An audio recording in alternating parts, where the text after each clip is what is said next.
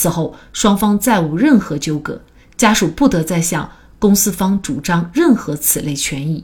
协议签订以后，二零一七年四月之前，公司向家属支付完三十五万的赔偿款，也就是收到最后一笔赔偿款十个月以后，人社局做出了认定工伤决定书，认定王大陆死亡性质为工亡。家属经过了解得知，像王大陆死亡这种情况，如果按照法律来计算损失的话，公司应该支付给王大陆家属一次性工亡补助金。数额应为六十二万三千九百块，也就是说，公司虽然已支付赔偿款三十五万，但是还需要再支付一次性工亡补助金二十七万三千九百元。然而，当初双方白纸黑字约定清楚，公司赔偿三十五万后，家属不得再主张任何此类权益。为了要到这二十七万的工亡补助款，王大陆家属就将公司告上了法庭。家属表示。当初同意公司赔偿三十五万元，并非他们的真实意思表示。王大陆工亡事故发生时临近春节，他们在极端悲伤的情况下心智混乱，加上警方要求配合调查肇事者刑事责任等诸多因素，迫于无奈才签订了工伤赔偿协议。根据法律，家属认为之前签订的协议存在重大误解和显示公平的情形，请求法院撤销。那么本案当中，王大陆的家属。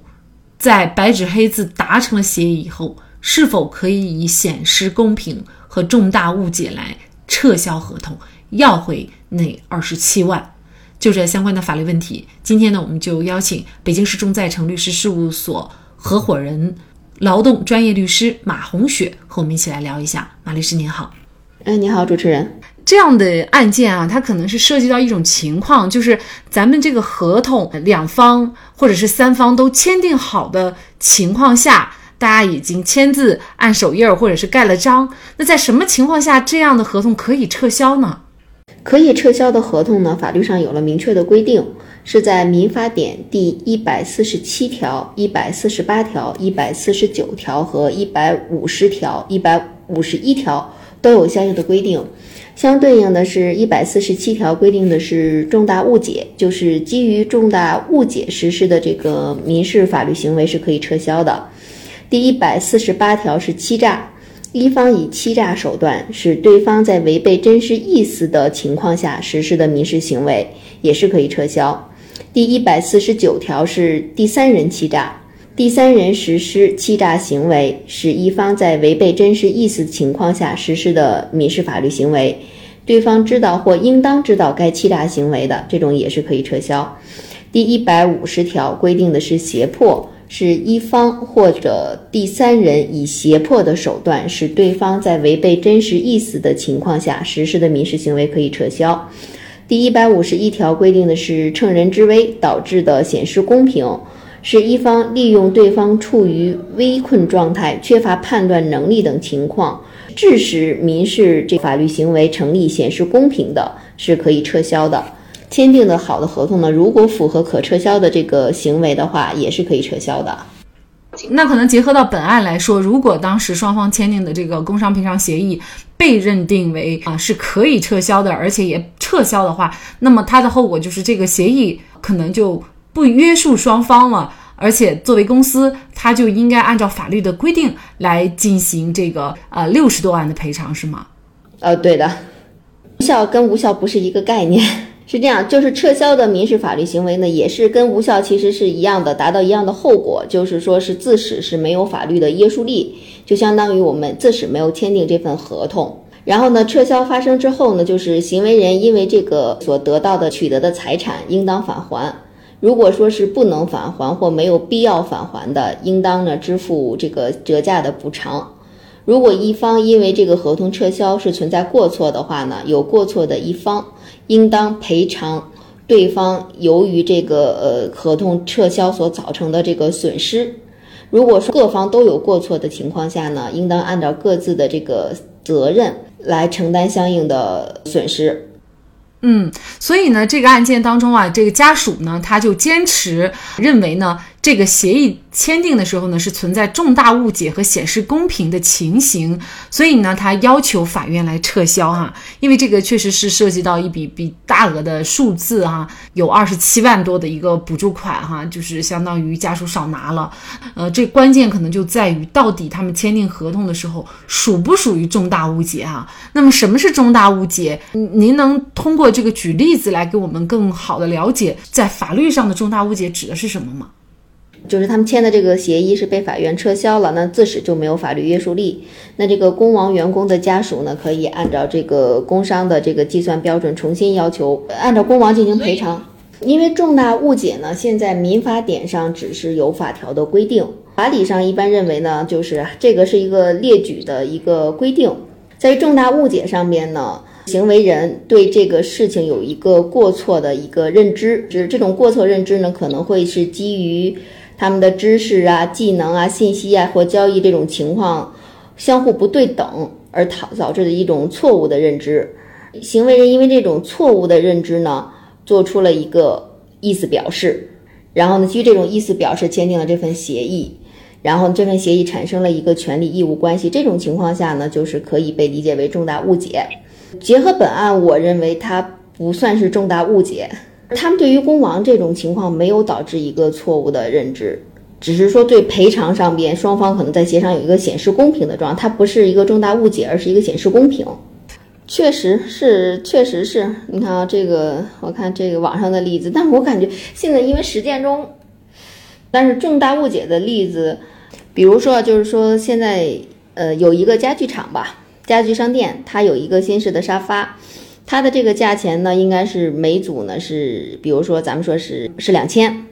然后呢，这个售货员呢就是误把这个两千给写成两百了，有人呢就是说把这个沙发给买走了，相当于少收了是一千八，然后呢，这个这种情况下呢，就会导致是一个重大误解的一个情况。就是王大陆的家属，他可能并不懂法律。那在这种情况下，他就签了这个协议，但事实上呢，少签了二十七万啊，这个数额也是非常大的。那这不属于显示公平吗？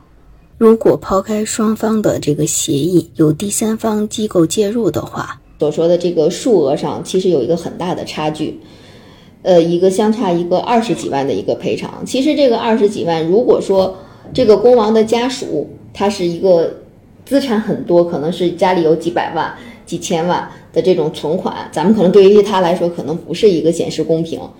但是呢，如果说这个工亡的家属，其实说他家里边经济很困难，这个钱数对他来说，一个二十多万的这个一个减少的赔偿，对他来说是一是一特别大的一笔的一笔赔偿的一个一个一个赔偿款，可能会家里边会要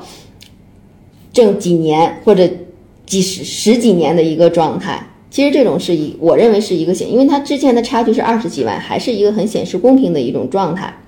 还有一种，为什么说是显示公平呢？刚才这个呃民通意见，虽然说民通意见现在已经失效了，但是这个显示公平的一个定义呢，就是是一方当事人利用优势或对方没有经验的情况下。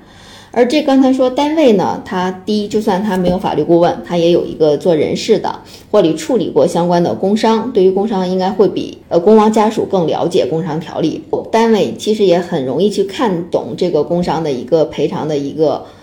赔偿的计算方式。而作为工伤家属，计算即即便他在协议上写了这个。我依据什么工工工条这个工伤的保险条例，然后依据什么江苏省的这个工伤保险解释意见什么的，依据这些法条了。但是这些法条写在上面，家属并不一定会知道这个法条，他并不一定会会通过这个法条，他能计算出自己应该能够得到多少赔偿。其实对对一个普通的人来说，确实是很难的。就是咱们举个例子，如果说在这个协议上说我员工家属。就是我能够得到应该七十万的赔偿，但是我最后放弃了，我为了什么其他原因或者什么原因，我放弃，我只拿三十万赔偿。那这样，我认为进行了一个双方的一个协商，家属愿意放弃这份利益，那么不不是一个显示公平。如果家属说我根本就不知道我可以得到这些钱，而你单位说我给我签了一个三十五万，那么我认为这是一个显示公平的。如果显示公平的话，它就是一个可撤销的。其实，在这个。整个在双方认定这个协议是否显示公平的情况下呢，呃，应该是看双方有没有一个充分的协商。如果说员工，而不是说协议上只写了法条，我就代表充分协商了，而是说员工，比如说我主张我要过一百万，我要过八十万，而我最后也是签的这份协议是三十万，这样我认为是有一个充分的协商的过程。如果没有，只是这一份儿就是一个三十五万的协议，我认为这没有一个充分协商。嗯，工商家属呢也没有在理解充分理解的情况下而签订这份协议的，我认为它会是一个显示公平的协议。但是。工亡的这个家属呢，与单位在签订协议的时候呢，在这个协议上除了有甲乙双方之外，还有这个劳动仲裁委的公章，然后这份协议就可以充分说明，工亡家属与单位进行了一个协商，且是在第三方这个机构在场的情况下进行了一个协商的状态，那这份协议不会存在一个显示公平的状态。呃，发生事故的这个双方，尽量是在比如说法院会在仲裁这样的一个三方的调解机构中达成调解协议。这样的调解协议的话呢，就会有充分的法律效力，而不会因为达成一个私下私下的只有双方签字的协议，可能会被判定显示公平的情况。所以这个案件啊，到底这家属能不能要回这二十七万？这关键就是在于。他们在签订工伤赔偿协议的时候，是否存在重大误解或者是显示公平的情形？那法院怎么来认定呢？一审法院认为啊，从赔偿协议的内容来看，既约定了赔偿金额，又列明了工伤赔偿的具体项目，还写明了参照的法律，这说明啊，双方对于工伤赔偿的法定标准是知情的，所以呢，不能认定家属在订立协议的时候存在重大误解。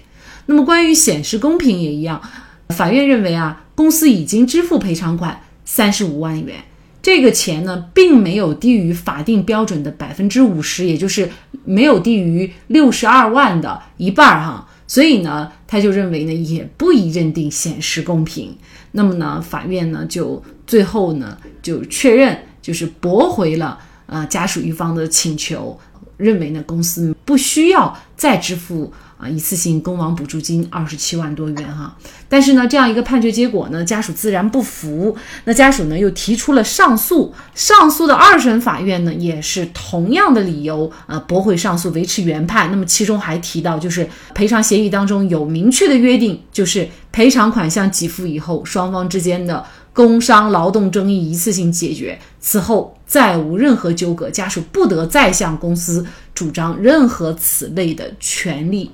嗯，所以呢，二审法院仍然是驳回了家属的请求，家属呢又再次的提起了一个申诉，就向这个江苏高院申请再审，但是呢，江苏高院仍然是驳回了申请人的再审申请，因为他们不认为这个协议当时签订的时候存在显示公平的情形。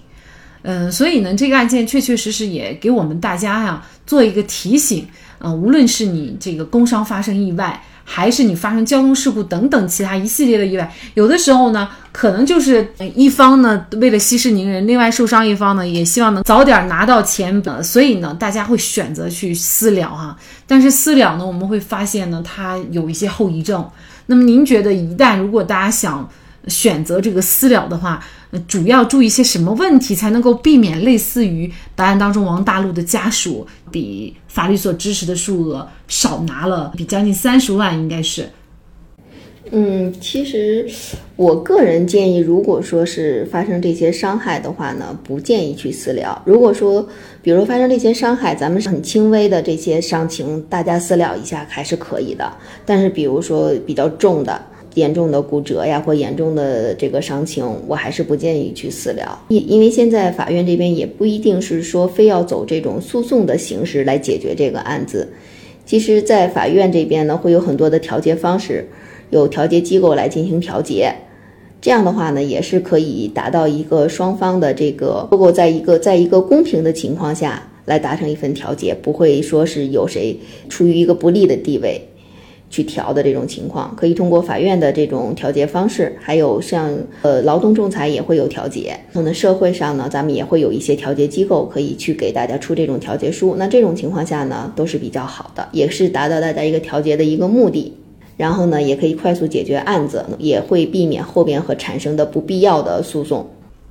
我们曾经做过一期节目，有一名女子呢被车撞了以后，感觉也没什么大碍，就和驾驶员二百块钱私了了。结果第二天呢，就腹部剧烈的疼痛，入院诊断呢，发现内脏多处破裂，不仅花了七万块钱的诊疗费，关键还联系不到驾驶员。应该说，私了虽然可以快速的解决问题，节约诉讼等各种成本，固然也是好事，但是私了必须要在。知己知彼的条件下来谈。好，在这里再一次感谢北京市众在成律师事务所合伙人、劳动专业律师马红雪。那更多的案件解读以及呢我们的线上视频讲法内容呢，欢迎大家关注我们个案说法的微信公众号。另外，您有一些法律问题需要咨询，都欢迎您添加幺五九七四八二七四六七。这部手机号的微信号向我们进行咨询，我们会将您的问题转给我们专业资深的律师进行解答。好，感谢您的收听，我们下期节目再见。